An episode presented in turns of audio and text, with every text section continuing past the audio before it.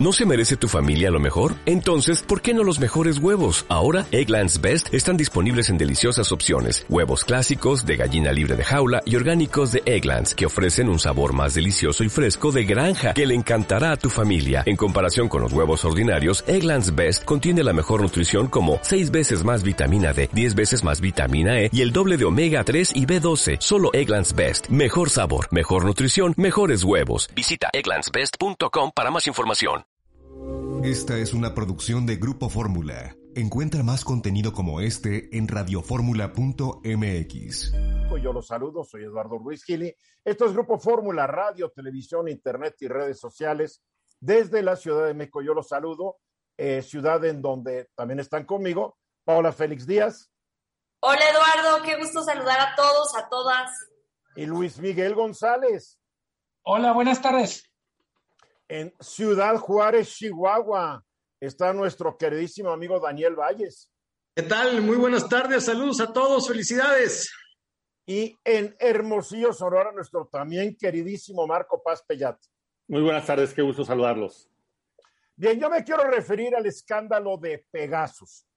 Este escándalo surge el domingo pasado cuando se da a conocer una investigación que realizan diferentes organizaciones una cosa que se llama Forbidden Stories, otra cosa que se llama el Proyecto Pegasus y otra que es la uh, Amnistía Internacional, que se ponen a investigar porque hubo una filtración de 50 mil números celulares que aparentemente fueron o pudieron haber sido blanco de un programa de spyware, de un programa de espionaje telefónico desarrollado por la empresa israelí NSO.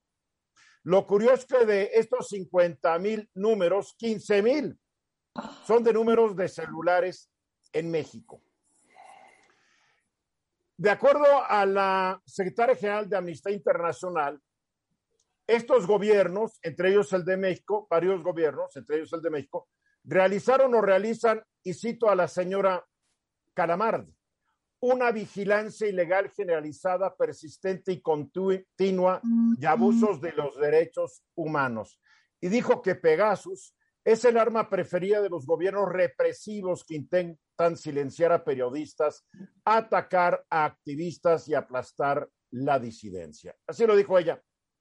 Entonces, después de esto, pues eh, el escándalo, ya sabemos, son los gobiernos de México y de otras democracias muy avanzadas como Arabia Saudita, Azerbaiyán, los Emiratos Árabes Unidos, Hungría, India, Kazajstán, Marruecos y Ruanda.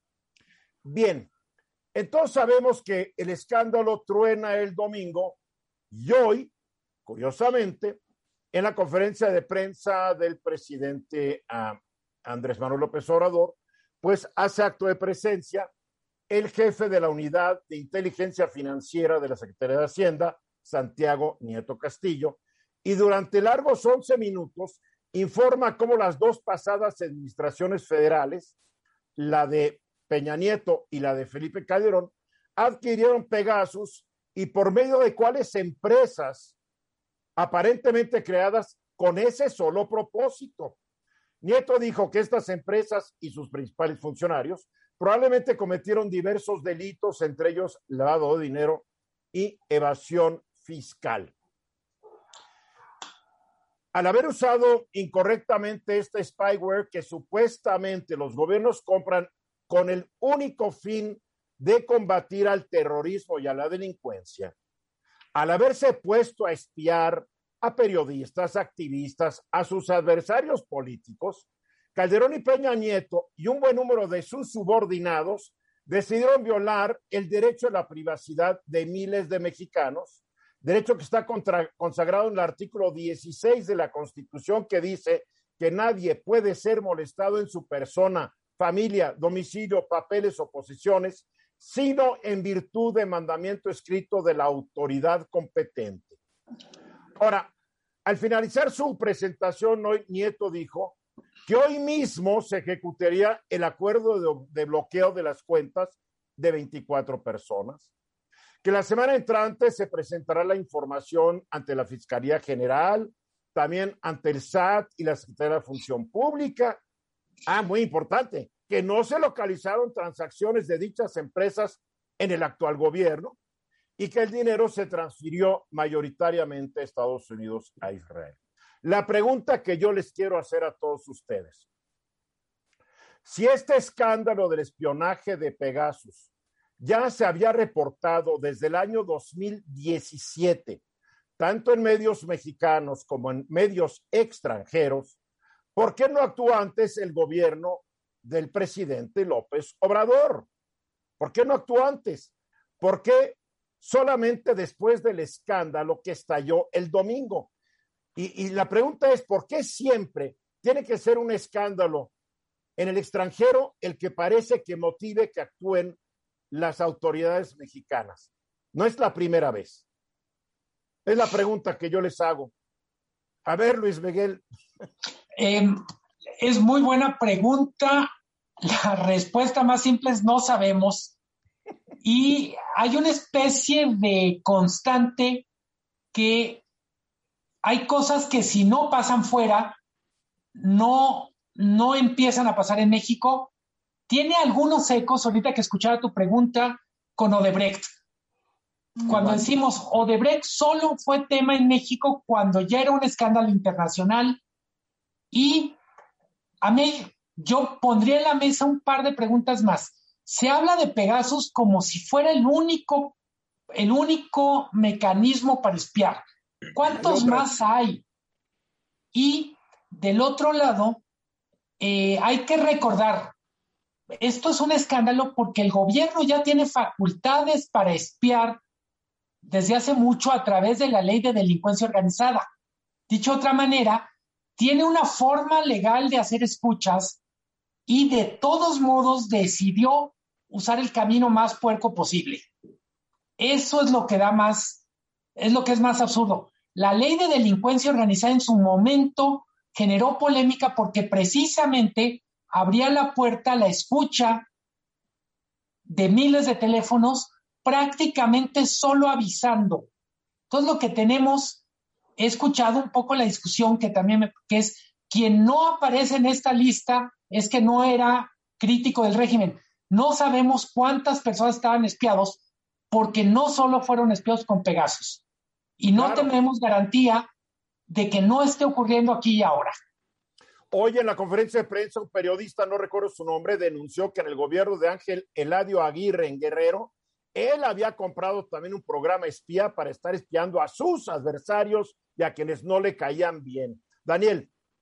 Bueno, eh, esto de hay pájaros en el alambre es algo que se dice en México desde hace muchísimos años. El espionaje siempre ha existido. Hoy tronó una bomba fuera de México y hubo una explosión que se sintió aquí también. Entonces, es solamente Pegasus el único programa. Hay otros más. ¿Y quién más puede tener acceso a Pegasus? El que tenga 30 mil dólares o lo que valga el programa. Eh, ¿quién es Perdóname, más? a Pegasus nomás se le vende a gobiernos por acuerdo del sí. Ministerio de la Defensa de Israel. Sí, correctísimo. Aquí, el problema no fue a quién se le vendió, sino el mal uso que se le dio al programa. Por supuesto.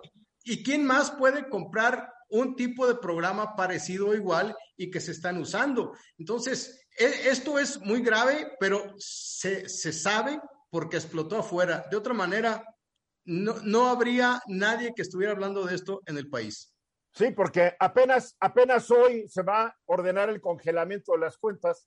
Si sí. no hubiera pasado nada el domingo, pues estas empresas tal vez estarían felices y sus propietarios también. Paola.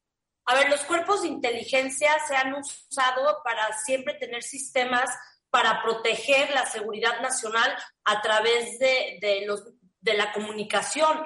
El problema aquí es que este sistema lo usaron con fines políticos, para adversarios políticos, para eso ciudadanos. Queda, eso queda claro, la pregunta no es esa, Paola. Es el mal uso. La pregunta es por qué se ponen a investigar a estas empresas después de que tronó el cohete el domingo Desde... y ya habían explotado cohetitos Oye, Eduardo, desde el 2018, si no me equivoco, se presentaron denuncias en la Fiscalía General de la República.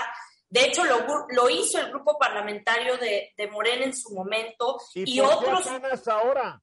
pues ahorita habrá que ver cuál es, cuál, cuál es la denuncia que van a, con la que van a partir, con la que van a iniciar. Pero no me estás contestando, yo la pregunta que les Porque hasta ahora, pues yo. Porque hasta ahora. Pues sí, es la pregunta, porque hasta ahora yo creo que porque, porque había... el cohete, porque tronó el cohete en el Washington. Y también está entonces, o sea, hay una lista, hay una lista. No, no, perdóname. Aquí es otro caso de que el cohete truena afuera y la reacción viene en México. Marco Paz Pellat. Está clarísimo que es una reacción a este escándalo internacional y la otra forma de actuar es por conveniencia, cuando quieren eh, que se, eh, digamos, se pierda la atención a un tema que les preocupa. Es muy preocupante que no nos den explicaciones. Ojalá que nos digan qué pasó, quién lo hizo y que haya consecuencias, Eduardo. Consecuencias. A ver, porque hasta, hasta el momento para Odebrecht no ha habido consecuencias, realmente. Entonces vamos a esperar que ocurra algo.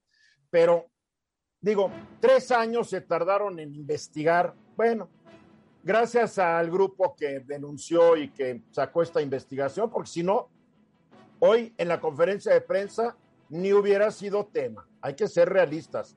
Y no me lo explico por qué, si esto lo cometieron Peña Nieto y, y Felipe Calderón, ¿por qué no se lanzó el presidente antes? No lo entiendo. Aquí de regreso, 14 minutos faltan para la hora. Mañana, mañana es el Día Internacional, se celebra el Día Internacional del Trabajador o la Trabajadora Doméstico o Doméstica.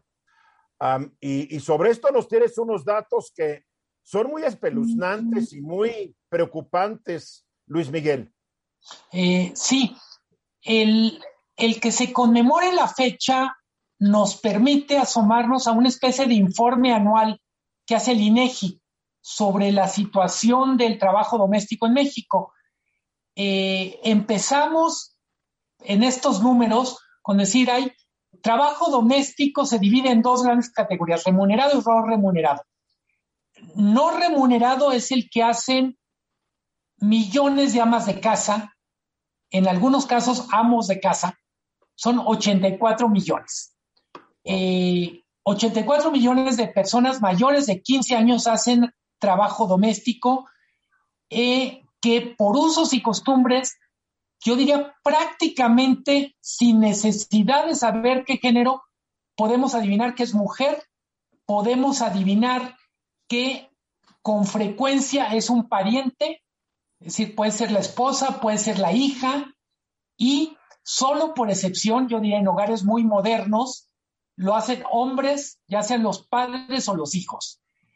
Eh, el informe que presenta el INEGI pone especial atención a lo que pasa con el trabajo doméstico remunerado. Eh, los datos que a mí me llamaron la atención ayer que lo leía es en el 2020 se perdieron 300 mil puestos de trabajo doméstico remunerado.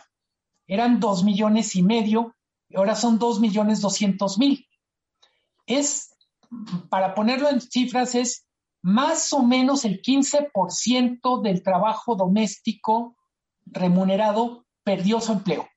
Y estamos hablando de personas que no ganaban mucho dinero, que generalmente no estaban inscritas en ningún plan de seguridad social y que dependían de ese dinero para mantener a sus familias. Absolutamente. Repito el número, 300 mil trabajadoras o trabajadores domésticos perdieron el trabajo. ¿Cuáles ocupaciones del trabajo doméstico?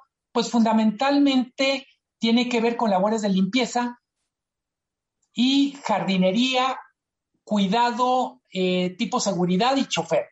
Pero abrumadoramente, cocina. Abrumadoramente es trabajo en el hogar, limpieza, cocina y 96% de las trabajadoras domésticas no tienen ningún tipo de acuerdo formal. No están registradas frente al Instituto del Seguro Social, no tienen ningún tipo de seguro, por tanto, no tienen derecho a aguinaldo y vacaciones. No quiere decir que no lo tengan, pero eh, cuando lo obtienen es más una especie de dádiva de la patrona o del patrón que el resultado de un convenio laboral o de una de una relación donde hay derechos y obligaciones. Cierto. El sueldo promedio en México para una trabajadora doméstica son 3.100 pesos al mes. Hijo, ¿dónde? Dime dónde. Yo, yo creo que ahí, yo creo que ahí Neji no ha hecho bien sus cuentas, ¿eh? A ver, yo tengo la impresión, Eduardo, y tienes mucha razón, que la cuenta es un promedio, pero que no abarca el rango. Ciudad de México, Guadalajara, Monterrey, me atrevo a decir, las ciudades grandes, en donde hay más competencia por un recurso escaso, tienen que pagar más.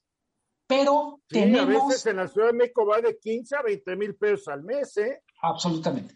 Pero tenemos en el otro extremo trabajadoras domésticas que en la práctica viven en el hogar y prácticamente trabajan a cambio de tener techo y comida. También es, es cierto, sí. Eso ya es una esclavitud total.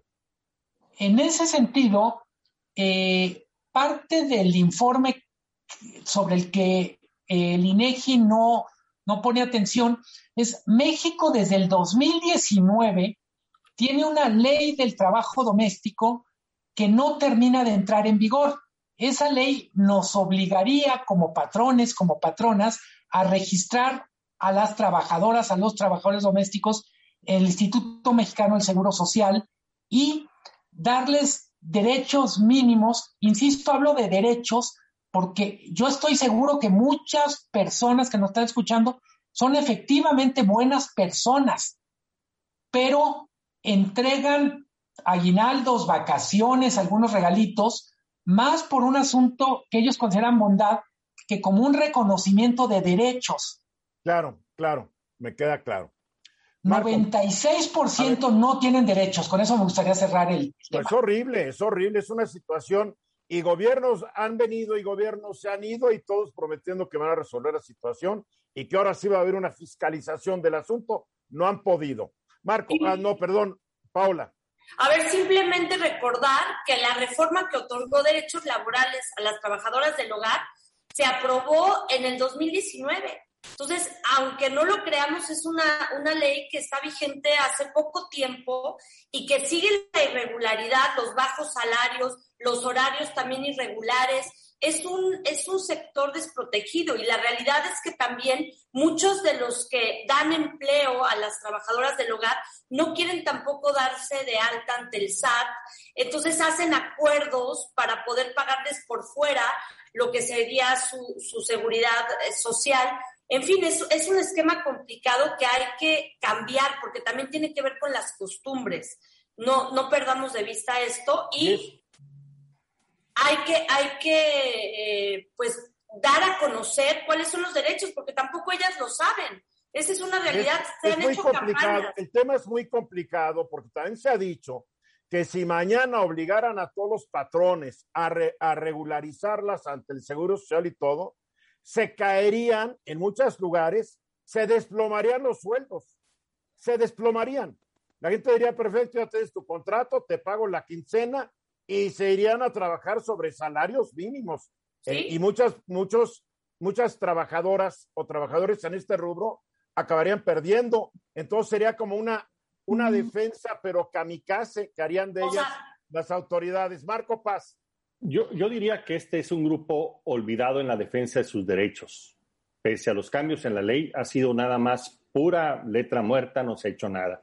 Y hay que reconocer que es un grupo complejo, que necesita un modelo de transición para la formalidad, porque tiene muchas variantes dependiendo de la zona del país. Tenemos que ayudarle. Y tercero, tenemos que concientizar el papel que juegan en la familia y la aportación que hacen y que finalmente son seres humanos que algún día se tendrán que retirar y merecen tener un retiro digno.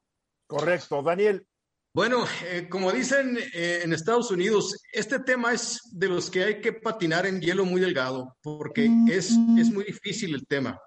Eh, en Ciudad Juárez, bueno, en Chihuahua hay 2.500 hogares dirigidos por solamente un varón, no hay mujer, porque son viudos, divorciados o porque están solos.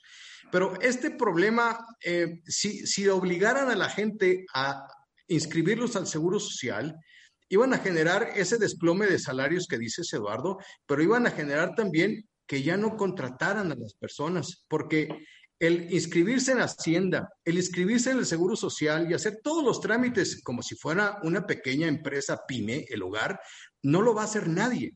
Esto es algo que se tiene que convencer o encontrar la manera de remunerar adecuadamente o concederles ciertos derechos que les generen una pensión, que sería el problema más grave, porque se retiran sin nada y tienen que eh, o están sujetas a, la misericordia de quien los emplea, que generalmente son personas buenas y generalmente llegan a ser hasta parte de la familia.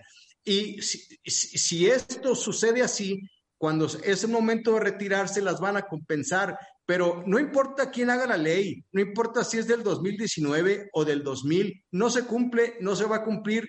Y lo peor de todo, no la van a hacer cumplir porque no tienen ni el interés, ni el personal, y los usos y costumbres no van a provocar que se lleven a todos ellos al seguro. Ya quisiera saber cuántos funcionarios de cualquier partido han registrado a su, a a su trabajador doméstico. Nos llevaríamos unas sorpresotas de ver que no lo han hecho. No nos hagamos tontos. A ver, para concluir, Luis Miguel, buen tema. El registro de trabajadoras domésticas en el IMSS en este momento no llega a 30 mil personas, lo que significa que no está ni siquiera en el 2%. Eh, es un tema, decía Daniel, Paola, muy complejo que también pone en la llaga el tema del feminismo. Hay una activista argentina de este tema que tiene una frase que para mí es impecable. Dice, hemos hablado mucho de las mujeres que rompen el techo de cristal, hay que dedicarle un ratito a las mujeres que limpian el piso donde cayeron los cristales que se caen, que se rompieron. Bien. Y hay que preguntarle cuántos trabajadores y trabajadoras domésticas quieren que los incluyas en el seguro social. ¿Cuántos quieren pagar impuestos cada mes? Ese es muy complicado el tema. Mensajes.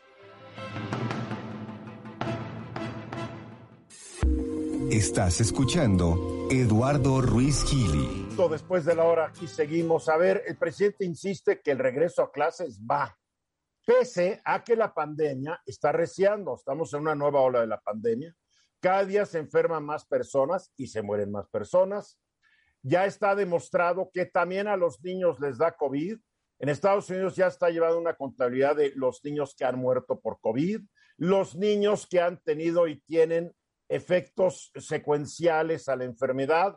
En México, pues no nos informan de esto porque en México nos siguen diciendo no le pasa nada a los niños. Si les pasa, no nos hagamos tontos. Entonces el presidente insiste que el regreso a clases va, que los gobernadores no tienen ni qué opinar al respecto y pues parece que no muchos papás están de acuerdo. De acuerdo a una encuesta que se publicó hace unos días, 56% de los padres dicen que los niños no deben regresar eh, si no se satisfacen todas, todas los requisitos de salud que deben, privar en, una, en un lugar. Eh, el resto dicen que tienen que regresar y a ver cómo le hacen casi, casi, ¿no? A ver, Daniel. Bueno, ese es uno de los graves problemas que tiene el regreso a clases para el ciclo 2021-2022. Eh, eh, se, está esperando que pueda haber condiciones que marquen un semáforo amarillo o verde, pero bueno, hay muchas contradicciones porque se dice que el semáforo ya no va a indicar nada. Sin embargo, que el regreso a clases, aunque haya semáforo rojo, bravo. Sí, así es. Entonces, sin embargo, ese es un problema que todos conocemos y que estamos eh, conscientes de la pandemia. Pero hay otro, Eduardo. Eh, en el mes de marzo de este año se, lanzó una convocatoria para rediseñar todos los libros de texto que se usan en la primaria. Eh, respondieron alrededor de 2.000 personas, cerca de 2.000 personas respondieron y en la convocatoria se establecía que no les iban a pagar un solo peso por su trabajo, pero habría que diseñar los libros e iban a quedar para la posteridad y ese iba a ser el pago. Eh, y cuando eh, ha pasado ya el, tiempo y están a punto de regresar, resulta que no hay libros, no hay libros rediseñados. No, no hay, salvo dos. Uno de ellos es el libro de, de, español o de lengua materna, lo que nosotros decíamos lengua nacional. Recuerdan, eh, está rediseñado y este rediseño que se ha presentado, bueno, hay personas que se dedican a la eh, educación como Carolina Irene Crowley Rabaté, que es integrante de Mujeres por la Educación. Ella es licenciada en Pedagogía y maestra en Educación y doctora en Ciencias Sociales. Y ella está cuestionando este rediseño de los libros porque dice que no aporta absolutamente nada y que se ha hecho la carrera y que no tiene ni siquiera caso que cambien de libro. También la doctora en educación, Alma Maldonado, ella es integrante del Centro de Investigación de Estudios Avanzados y que advirtió que los libros que se han eh, rediseñado en español le están eh, trayendo como modificación el que se omitan los signos de admiración al escribir o los signos de interrogación, como si fuera el inglés, como hacen en Estados Unidos, ya saben, ¿no? Y en, en, general. Bueno, hasta en perdóname, hasta en el inglés hay signos de interrogación y de admiración. La única diferencia con el español es que no hay signos iniciales en la frase y en el español sí los hay, punto. Pero el signo final sí lo existe. Muy bien, entonces eso quiere que se eliminen. Entonces, ¿pero por qué? Porque todos vamos a hablar tranquilos y ya nadie va a levantar la voz. Porque ya no vamos a decir viva el presidente con admiración, sino será viva el presidente. Ah, no, porque puse interrogación, no puede ser viva el presidente. ¿Así? Así, es, así meramente. Entonces, las personas que tienen muchos años dedicados a la educación eh, están, están protestando porque hasta las imágenes y las nuevas ilustraciones en estos dos únicos libros que se han rediseñado dicen que no aportan absolutamente nada y que no vale la pena y que es como si quisieran dar una educación de cuarta. Eh, quien está haciendo esto es el director de... O sea, que vamos a pasar de una educación de tercera a una de cuarta. Pues yo creo que eh, la escala va para abajo, ¿no? En ese sentido es negativo, porque los que están en la de tercera, pues dicen que se van a ir a los de cuarta. Entonces, eh, quien está diseñando esto es el señor director de materiales educativos de la SEP, Marx Arriaga y ha causado una gran decepción entre la gente dedicada a eh, la educación y a la... ¿Se llama Marx? Se llama Marx Arriaga, imagínate. Imagínate cómo creció el pobrecito. A ver, yo no conozco los libros de texto, no los he leído, no puedo opinar, no los he ni he visto. Entonces yo me abstengo de esta discusión porque, porque no los conozco. No sé si los demás de ustedes los conozcan, los hayan analizado, porque tenemos la opinión de dos expertas, pero pudiera haber la opinión de otros expertos que discrepara de las que tú citas, Daniel. Pues no los encontré, no los hay. a ver, yo siempre me he opuesto a, un libro de texto único porque creo que contribuye a que no haya mayor discusión y análisis de los diferentes temas. Eh, estoy en contra de que sean libros hechos por un gobierno eh, porque los gobiernos usan estos libros de texto para meterle ideas a los niños y no les abren el panorama a otras ideas. En fin, estoy en contra de este sistema centralizado eh, que en México ha existido desde siempre, con las consecuencias que vemos. México no califica nada bien en los exámenes internacionales en donde se compara el sistema educativo. Eh, los, digo, no estoy diciendo nada nuevo, no es para ofender, pero es lo que es. Marco, tú estás muy enterado de esto porque estuviste muy involucrado en esto. Fíjate, Eduardo, que tienes mucha razón. Estamos eh, ante un modelo que quedó totalmente obsoleto, este tema de los libros de texto gratuito, inclusive la forma en que se revisan, se actualizan, el que se impriman en papel cuando hay un montón de condiciones, también donde hay mucha información complementaria, donde hay una gran pluralidad de ideas sobre la visión de la historia, o la visión de una, eh, eh, digamos, una materia en particular, estamos totalmente ajenos a ello, un mundo cambiante, un mundo flexible, un mundo cada vez más líquido. Lo queremos atrapar en unas hojas de papel hechos por unos cuantos y a través de una burocracia autorizada e impuesta a la gran cantidad de niños y eso impactando uno de los temas más importantes y trascendentes, que es la educación. Me parece que es otra metida más de pata de un modelo obsoleto, totalmente atrasado, que no responde ni a los mínimos que podríamos aspirar en materia de educación. Y quiero aclarar que yo he, yo he manifestado esta oposición en los gobiernos del PRI y del PAN. Esto no es una posición nueva mía. Siempre he estado en contra de este esquema totalmente monolítico de imposición de arriba hacia abajo, sin ni siquiera tomar nunca en cuenta a diferentes ideologías educativas, disciplinas educativas y menos aún a los papás. Eh, Luis Miguel. Eh, a mí me gusta que haya libros de texto gratuitos, pero no me gusta que sean únicos.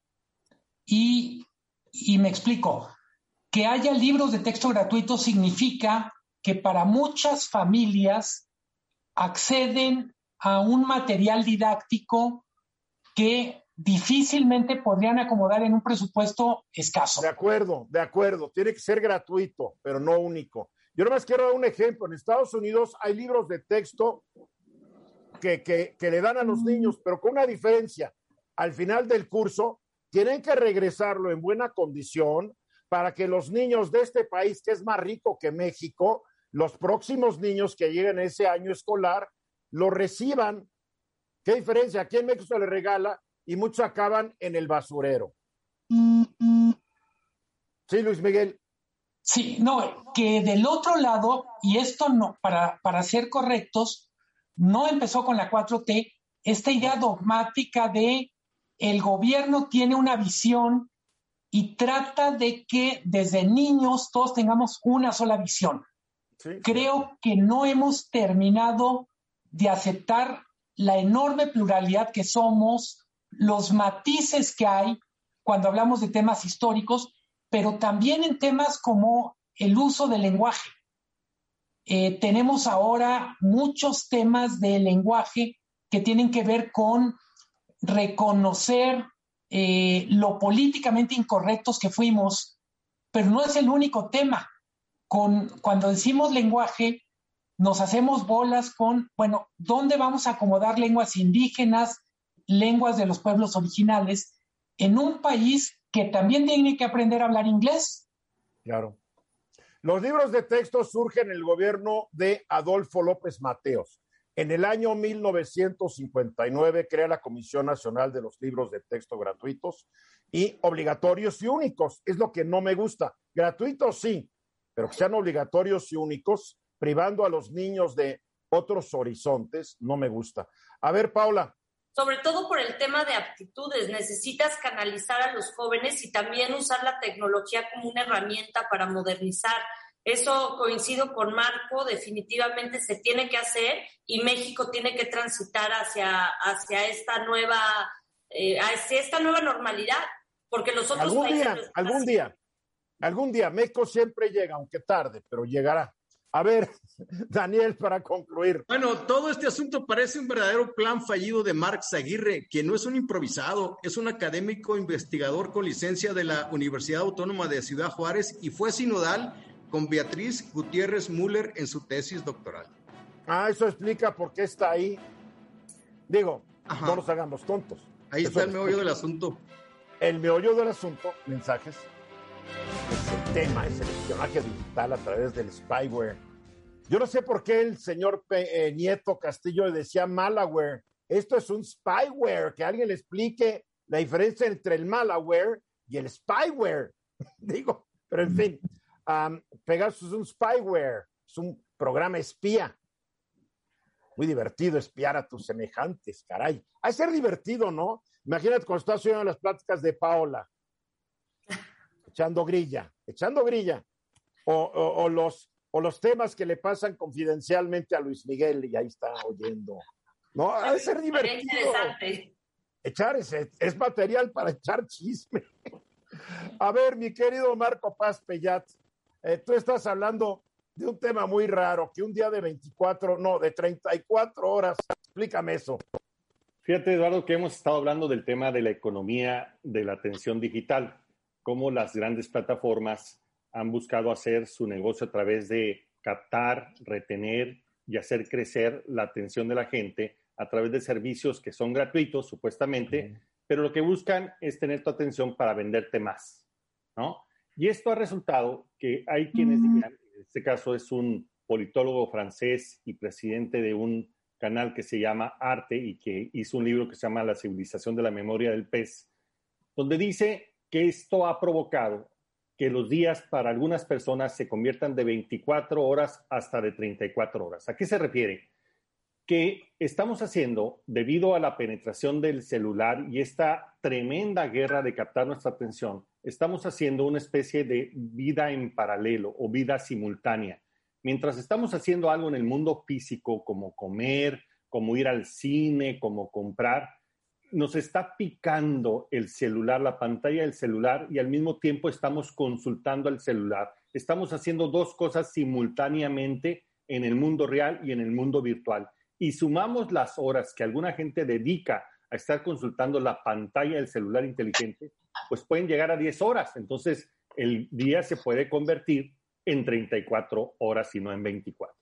Tenemos una gran presión esto siempre fue así. Internet no nació para esto. Internet nació como una especie de gran utopía, ¿no? De aprovechar la inteligencia eh, social y colectiva y aprovechar el acceso a la información. Pero cuando hubo que ir a pagar las cuentas, se dieron cuenta que esto no era sostenible y tuvieron que optar por un modelo de negocios. Y se optó por este modelo de la publicidad. Y eso es lo que ha hecho irnos a este modelo que actualmente causa problemas de polarización y de desinformación con tal de ganar dinero.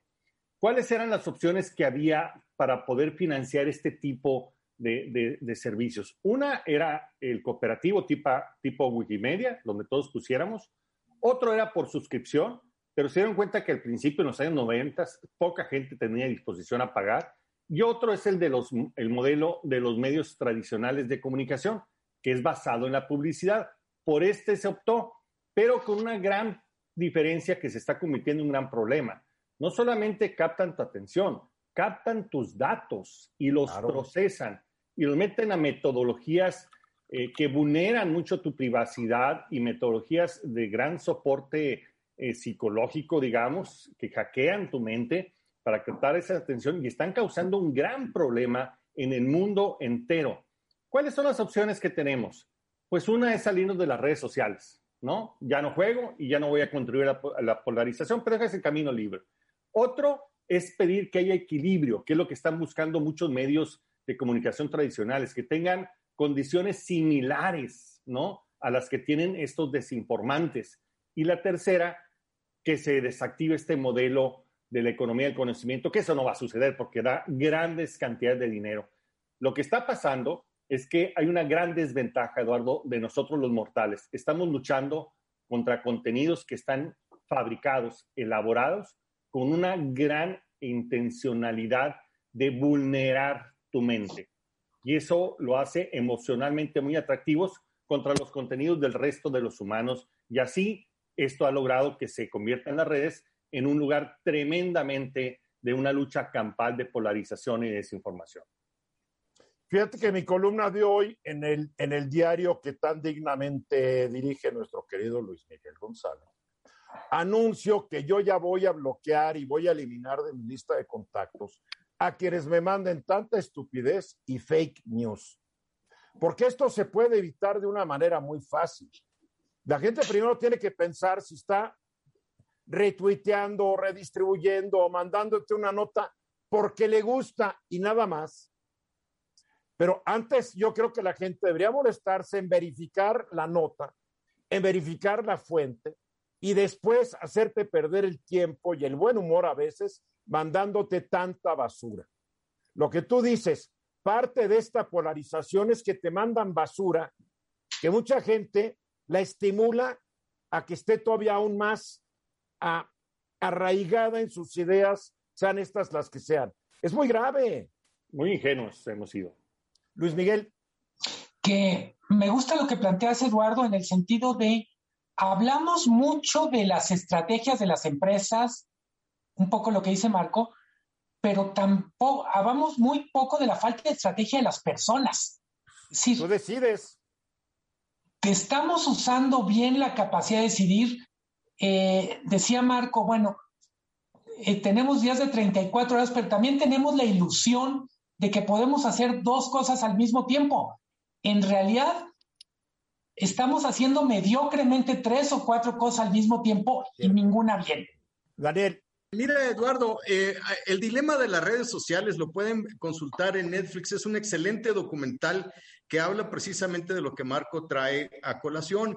Eh, y, todos estos diseños que se hacen para captar la atención hacen casi imposible que una persona pueda estar concentrada haciendo su trabajo cuando puedes dividir la pantalla y estar viendo tu película, tu documental, el meme o lo que sea. Eh, por otro lado, la generación de cristal llamada hoy de la gente que pasa tantas horas en, una pantalla, se está haciendo insensible y, están imposibilitados. Creo que tu hermana Joe decía esto el otro día, que ya no piensan los muchachos eh, o los jóvenes porque eh, todo se lo resuelve la computadora. Entonces, estos 34 horas, es, interesantísima la, tesis, que, pero la cosa va más allá de casi imposibilitar para hacer que estemos abusando de, una conducta lúdica en donde queremos estar siendo entretenidos o divertidos todo el tiempo. Hola. También ya hay muchos estudios eh, psicológicos de cómo afecta pasar tantas horas en estos aparatos, en estas aplicaciones, ya te miden el tiempo que puedes estar en Instagram, Facebook, los que son adictos también al tema de los correos electrónicos o sea, ya, ya hay una tendencia y ya hay una gran parte de jóvenes que pasan horas, pueden ser hasta más de 12 horas al día en las redes sociales. Entonces sí te vuelves eh, eh, multitask y puedes estar en tantas cosas y con tanta información, pero hasta qué punto esa información es veraz, hasta qué punto no es toda la parte de la manipulación que viene eh, dentro del contenido de las redes sociales, las fake news, en fin. Yo creo que es un problema. Las redes sociales debemos de, de tratarlas con respeto y no dedicarles toda nuestra vida y nuestro tiempo. A ver, lo que dice Paula es bien importante. Hay apps que tú puedes bajar que te regulan el uso que hagas de tu celular, no de las llamadas, pero sí de, de estar yendo por el internet y en las apps. Entonces tú dices, a ver, yo nomás quiero una hora al día de poder entrar a mis redes sociales. Sí. Y hasta que no quites el programa, o, o sea, tienes que aguantar, ¿eh? Una hora y hay una hora. Cuando llegas al minuto 59 te dice, te queda un minuto y hasta mañana. Pero hay que aprender a destetarnos de las redes sociales. Es muy importante. Pero número dos, hay que mandar muy lejos a quienes nos quitan el tiempo. Nos quitan mucho tiempo. Yo me la vivo mandando a la gente, oye, esto no es cierto. Oye, investiga. ¿Y sabes qué te dicen? Que no les interesa investigar.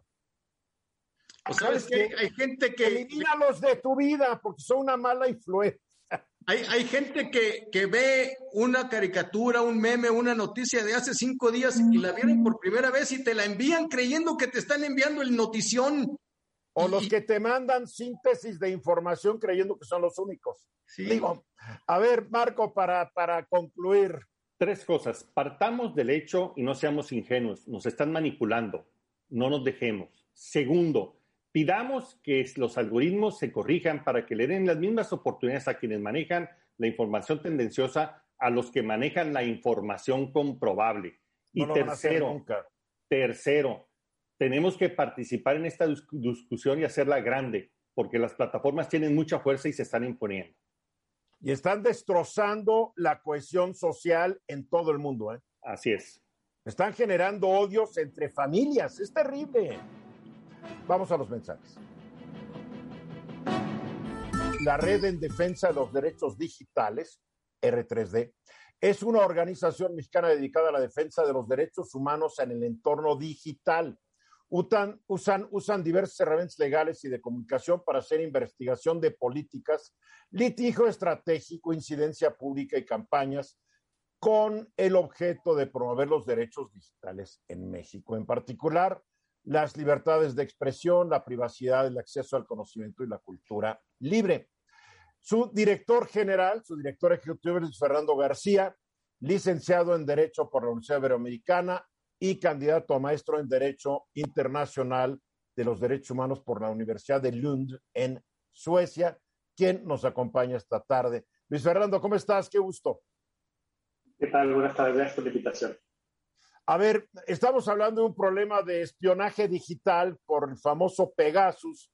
Yo ya al arrancar el programa nos preguntábamos si no hubiera destallado el escándalo el domingo pasado en diferentes medios mundiales, gracias a Amnistía Internacional y otras organizaciones, ¿estaría el gobierno de México hoy tan activo persiguiendo a quienes trajeron a, a este sistema Pegasus de spyware, de espionaje telefónico, o no hubiera pasado nada? Es la pregunta.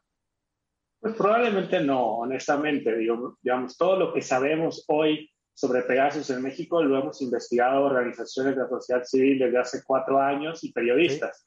Eh, pero bueno, independientemente de, la, de, que eh, este gobierno por fin haya despertado interés en este asunto, lo importante es, creo que son los compromisos que se han hecho y, que se cumplan. ¿no? Eh, ha habido siempre una palabra o una promesa del presidente López Obrador de no espiar, sin embargo, pues esas son palabras y lo que necesitamos son hechos, necesitamos una investigación, necesitamos saber quiénes son los perpetradores, necesitamos saber quiénes son todas las víctimas, eh, necesitamos también reformas probablemente para establecer controles a la adquisición y el uso de ese tipo de herramientas, porque salvo lo que ha dicho el propio presidente, él no pretende ser presidente más allá de 2024 y necesitamos garantizar que esa promesa de que este caso de Pegasus no se va a repetir, pues efectivamente existan controles verificables de que eh, esto efectivamente no vuelva a ocurrir eh, eh, por las implicaciones tan graves que, tiene y, que sigue teniendo este caso no resuelto.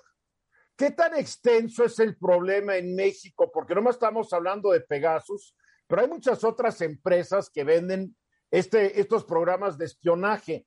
Es un problema realmente muy grave y quienes están expuestos más que nada a ser víctimas de este espionaje digital, lo que viola su derecho fundamental a la privacidad. Sí, efectivamente México ha sido constantemente revelado como uno de los principales clientes de muchas empresas, no solamente de esa empresa israelí en ese grupo que vende Pegasus, sino de una italiana que se llama Hacking Team, eh, británicas y estadounidenses y, otras israelíes. Es decir, México constantemente aparece como el principal cliente de esas empresas y sabemos que eh, hemos documentado cómo gobiernos locales, estatales, federales constantemente hacen estas compras y utilizan esas herramientas de manera ilegal, incluyendo también hay que decirlo, eh, eh, eh, ya en este gobierno, no por el gobierno, sino por la Fiscalía General de la República, respecto de la cual también se ha documentado la adquisición, e incluso hay evidencia de uso ilegal de herramientas de espionaje, de geolocalización y de recolección de datos en Internet, de, los usuarios de Internet, que tampoco han sido aclaradas. En realidad es un tema que trasciende ideologías, que es un tema también, que es un negocio, que dado que estos contratos se, se dan por adjudicación directa, se oculta toda la información por razones de seguridad nacional, pues es invita a la corrupción e invita a, al abuso, eh, dada la garantía casi de impunidad absoluta, tanto por la adquisición como por el uso ilegal de estas herramientas. Teóricamente, estos programas de espionaje, teóricamente, se venden para combatir el terrorismo y la delincuencia organizada, teóricamente. Pero hay gobiernos, entre ellos el de México, que aparentemente hacen caso omiso del contrato que firmaron con el proveedor y, como tú lo acabas de decir, se dedican a espionar a medio mundo, fundamentalmente a quienes perciben como enemigos del sistema, adversarios del régimen. Eh, hay un delito que pudiera, ¿cuál sería el delito en un momento dado? Además de que hay una violación de la Constitución y de mis derechos a la privacidad, pero el fallar en el cumplimiento del contrato también debería ser un delito, ¿no? Sí, pero definitivamente eh, eh, eh, el utilizar estas herramientas de manera ilegal es, un delito, hay un delito de intervención ilegal de comunicaciones privadas en el Código Penal con penas de hasta 12 años de cárcel, es decir, no es un delito menor para nada. y sin duda, estas actividades son absolutamente ilegales y deben investigarse. Lo paradójico es que pues en México no se conoce una sola carpeta de investigación que haya sido judicializada exitosamente y que haya llevado a alguna persona a, la justicia y a enfrentar, digamos, sanciones por, por, llevar a cabo este tipo de espionaje. Yo diría además que esto nos afecta a todos, ¿no? Alguien podrá escucharnos y decir, bueno, yo no soy periodista, no soy defensor de derechos humanos, yo no soy político, a mí qué me importa. hay que pensar cómo, por ejemplo, cuando se espía periodistas, no nada más se espía a ellos, sino a todos sus contactos, incluyendo sus fuentes esos obstáculos al periodismo, pues también son un obstáculo a la democracia y a que estemos informados de manera completa sobre lo que sucede en el país, o el hecho gravísimo de que el presidente, miembros de gabinete, eh, legisladores se revele que son espiados con Pegasus y hoy, digamos, están vulnerables a la extorsión, al chantaje, a, que las decisiones públicas de, de, las instituciones democráticas del país estén siendo eh, afectadas en su integridad porque aún está en la impunidad y probablemente posee un montón de inteligencia y de datos muy eh, eh, poderosos respecto a estas personas que tienen tanto poder. Y mientras no se resuelva, pues esto implica una amenaza, yo diría hasta de seguridad nacional latente, que nosotros desde las organizaciones hemos insistido en la importancia de que el Estado se aboque con urgencia a resolver de manera completa y esclarecer de manera completa este caso, porque de lo contrario eh, la amenaza y las consecuencias para todas y todos eh, persiste. Además, con las condiciones de México, en donde sabemos que la línea que divide la delincuencia organizada y el Estado, tanto a nivel local y hasta federal, es inexistente en muchas ocasiones. Entonces, también estas herramientas bien podrían estar siendo utilizadas por eh, delincuentes o miembros de delincuencia organizada, tanto fuera como dentro del gobierno, para cometer delitos en contra de cualquier persona. Por eso es que no podemos dar estos cheques en blanco y tenemos que establecer controles para evitar este tipo de abusos en el futuro. El presidente López Obrador ha dicho que su gobierno no espía a nadie, sin embargo, tú acabas de informarnos de que la Fiscalía General de la República utiliza estos programas de, de espionaje. Quiero pensar que los utiliza únicamente para el combate a la delincuencia y al terrorismo, pero ¿qué garantía tenemos que no los utilice para otras cosas? O como tú ya dijiste, le pasen una copia del programa a la delincuencia. Sí, y, no tenemos garantía. Eh, para que te des una idea de lo absurdo de las circunstancias regulatorias de este tipo de actividades, en algún momento la PGR anterior a la Fiscalía se atrevió a decirle al INAI que sí gastó 40 millones de dólares en Pegasus, pero que nunca lo usó eh, eh, y, que, y cómo lo sacas de ahí, ¿no? Y además dice, no, y no, no hay ningún registro de quién lo usó, quién lo operó, contra quién lo usó. eso no puede ser, digamos, seguramente es falso, pero si fuera cierto sería gravísimo. ¿Cómo puedes permitir en un país más o menos civilizado que se puedan eh, adquirir este tipo de herramientas tan poderosas y no haya ningún control respecto de quién lo opera, contra quién, eh, eh, y si y no haya posibilidad ni siquiera de hacer una investigación. Por eso la investigación lleva cuatro años abierta sin dar ningún resultado, porque hay complicidades, hay, hay una ausencia de regulación que hace posible, aunque sea increíble, que se aseveren este tipo de cosas públicamente sin ningún tipo de consecuencia. Sí, porque hoy en la conferencia de prensa, Santiago Nieto Castillo, el titular de la Unidad de Inteligencia Financiera, dijo que apenas hoy, hoy, cuando los escándalos surgieron desde el 2017, que apenas hoy ya se van a congelar las cuentas de una docena, un par de docenas de empresas y de personas. Como que es muy lenta esta investigación, ¿no? Pues sí, ojalá a partir de las revelaciones recientes, pues ahí le dé una, digamos, por las razones que sean, eh, se aceleren las investigaciones y se, digamos, la, Fiscalía inclusive ayer decía que puede ya judicializar, pues bueno, que judicialice, antes de que, antes de que nos avise, primero que judicialice y luego eh, eh, que nos avise y qué bueno que, se está acelerando la investigación. Ojalá sea una investigación exhaustiva que vaya a todos lados eh, y que investigue e identifique cuestiones tan básicas como que a cuatro años todavía no sabemos quién operaba el, sistema con nombre y apellido, quiénes se beneficiaban de esa inteligencia y para qué era utilizada. Y para eso pues se va a hacer, tener que investigar instituciones también muy poderosas actualmente, como la Secretaría de Defensa Nacional, como lo que era el CISEN, que ahora nada más le cambiaron de nombre, y es el CNI, que siguen poseyendo información que no han aportado a las investigaciones oficiales y que tampoco las han publicado para el público en general. De hecho, nosotros estamos litigando en el Poder Judicial de la Federación el acceso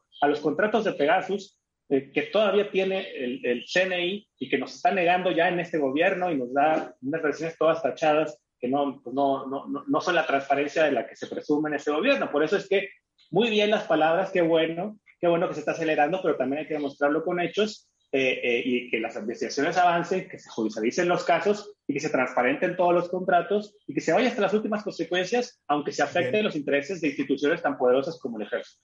Nos quedan únicamente 30 segundos, Luis Fernando. O sea que el gobierno actual sí tiene contratos vigentes con Pegasus.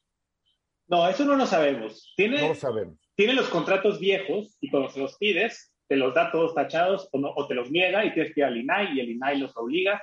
estamos litigando en el Poder Judicial justamente para que nos den la versión completa de los contratos del CISEN, que por cierto, Osorio Chong ha negado, hasta el día de ayer lo seguía negando cuando es claro la evidencia de que el CISEN también lo adquirió y que hoy Santiago Nieto, por cierto, de ese contrato no lo mencionó en su conferencia de prensa. Muy bien, pues Luis Fernando, te lo agradezco muchísimo. Estamos platicando próximamente. Luis Fernando García es el director ejecutivo de la Red en Defensa de los Derechos Humanos Derechos digitales, perdón, derechos digitales.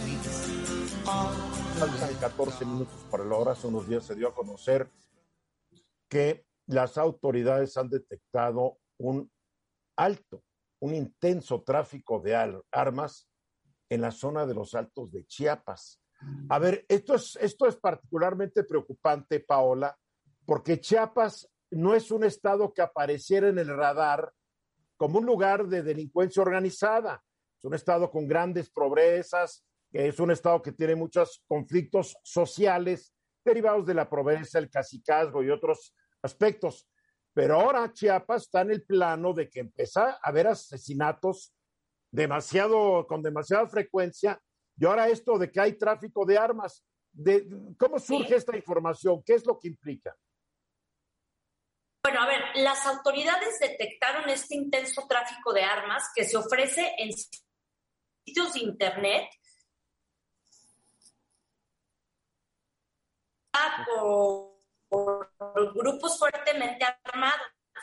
Chamula convirtió en centro de operaciones y distribución de armas, donde se ofrecen armas semiautomáticas, automáticas, no hablamos calibre 22, estamos hablando pistolas 9, 9 milímetros, AK-47, M4, M16, entre otras debido a la presencia de un grupo delictivo denominado Chamula Power.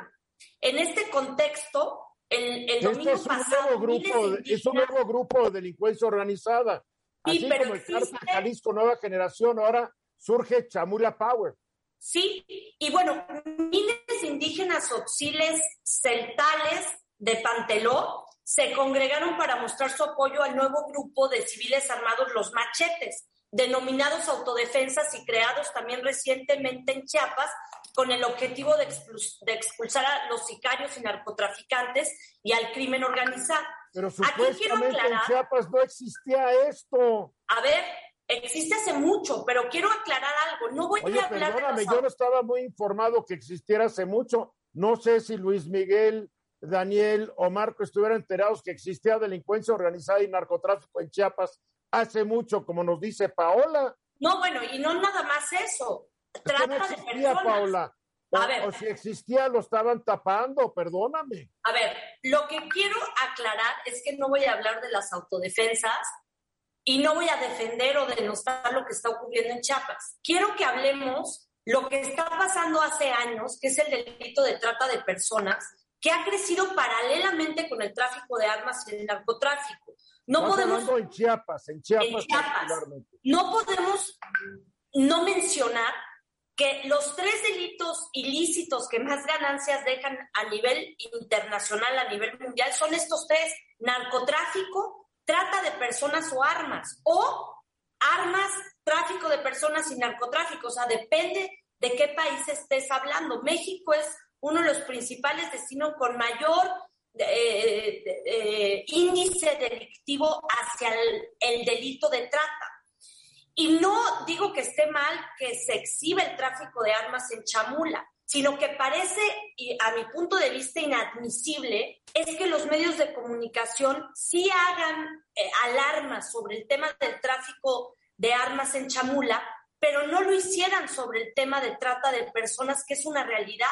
No le dan importancia porque también tenemos que ver que este mismo grupo desde el 2016 comenzó un mercado ilegal de pornografía denominado etnoporno, donde se, se, graban a mujeres y niñas indígenas de todas las edades, se ha encontrado hasta material de niñas de 8 años, donde se les obliga a tener relaciones sexuales, son grabadas y luego son vendidos estos videos como pornografía infantil en portales de Deep Web o en DVDs que se han localizado por medio de redadas de operativos en San Cristóbal de las Casas, bajo títulos insultantes. Y hoy los videos siguen siendo vendidos a través de estas páginas de pornografía y a través de estos espacios. A ver, aquí hay un problema que tú lo has dicho.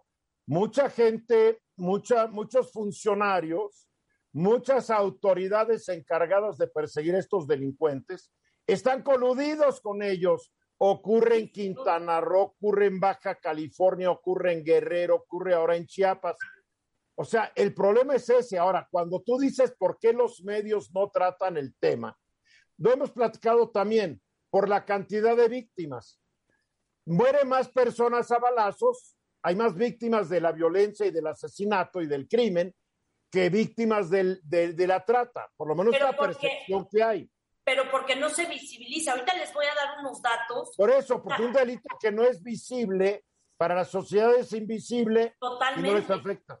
Miren, en 2018, Eduardo, la periodista y activista feminista Marta Figueroa impulsó la alerta de género en la entidad porque las mujeres son víctimas ahí de explotación sexual y, y cayeron ya en manos del crimen organizado. El crimen organizado ha encontrado una mina de oro en esta, en esta práctica centenaria de vender las hijas eh, perdón, se cortó de vender. ¿Estás hablando de vender qué? A las hijas para casarlas. Bueno, que yo sepa en una, que yo sepa en una conferencia de prensa mañanera, alguien dijo, bueno, que es una costumbre, Por eso es dije, uso costumbre casi como que muy respetable, porque en este país hay que respetar los usos y costumbres, aunque sean abyectas. Perdóname, yo no estoy de acuerdo. Hay prácticas centenarias que no deben de, existir y que ya no pueden ser parte de nuestra realidad. Cientos pues de niñas y adolescentes son vendidas en matrimonio cada año a las comunidades por una dote de efectivo de 10 Usos y costumbres, usos y costumbres que hablan muy bien de la población originaria. Más el este pago de, especies como azúcar, panes, alimentos, eh, eh, animales de granja, y pueden subir a la niña si es virgen, si no ha presentado su primera menstruación, entre otros requisitos, hasta 100 mil pesos. a ver, aquí hay otras personas que quieren hablar, Paula. Esto está documentado, es importante decir esto y ahorita regreso con datos importantes. Bien, a ver, uh, Daniel. Bueno, eh, varios temas que está tratando Paola, todos muy importantes. El tráfico de armas. la tuve que parar porque si no se va y se acaba el programa. sí, eh, el tráfico de armas. a Paola, ¿no? El tráfico de armas se da casi en todo el país. Ahora será novedoso que se esté dando en, en Chiapas. En Ciudad Juárez entran armas al por mayor desde hace muchísimos años. Eh, lo que señalas, Eduardo, hace un momento de los conflictos que hay diferentes, como los que dice eh, Paola, pero además los conflictos religiosos que hay, eh, han provocado que la gente se esté armando y esté buscando armas. Hay una demanda, hay un mercado, ya sabemos que la mano, la mano invisible que mueve el mercado se mueve. El crimen organizado está haciendo su agosto y no importa que legalicen lo que legalicen, la mano que mueve el mercado sigue moviéndose más adelante que cualquiera otra. Para eso están los abrazos, para acabar con ellos. Luis Miguel. Que cuando escuchaba a Paola, hacía como una reflexión y es, necesitamos poner al día nuestro mapa de algunos estados. A Chiapas lo seguimos viendo como un estado de pobreza, como un estado donde están los zapatistas y poquito más que eso, quiero decir, eh, la necesidad de decir, tristemente, también ya forma parte de una especie de mapa actualizado donde hay focos rojos de violencia y crimen organizado. Eh, creo que tenemos todavía una imagen casi bucólica de Chiapas. No hablo de ti que eres de Chiapas o de tu familia de Chiapas, pero en general, desde Ciudad de México, desde otras regiones del país, tenemos una idea romantizada de lo que es Chiapas. No hay nada, en la miseria no hay nada, no hay nada romántico, ¿eh? Absolutamente. Marco.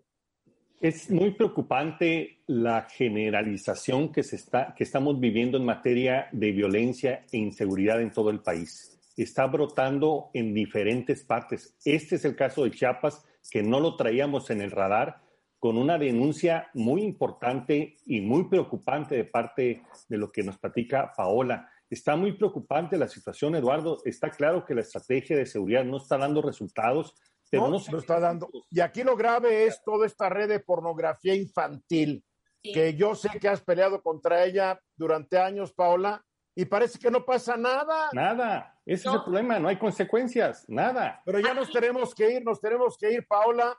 Am, sigue cuidándote. Gracias, Marco Paz Pellat. Gracias. Daniel. Gracias, Luis Miguel González.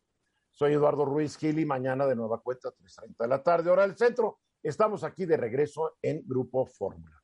Y un poco antes, hoy a las 9 de la noche, estoy con Hugo Páez eh, en el diálogo nocturno, donde sin tapabocas hablamos sobre esa especie tan rara, tan extraña y tan ajena a nosotros, que es la de los políticos y de las cosas que hacen. Los espero en mis redes sociales. Hasta entonces, buenas tardes. Esta fue una producción de Grupo Fórmula. Encuentra más contenido como este en radioformula.mx. Every day, we rise, challenging ourselves to work for what we believe in. At U.S. Border Patrol, protecting our borders is more than a job, it's a calling. Agents answer the call, working together to keep our country and communities safe. If you are ready for a new mission, join U.S. Border Patrol and go beyond. Learn more at cbp.gov/careers.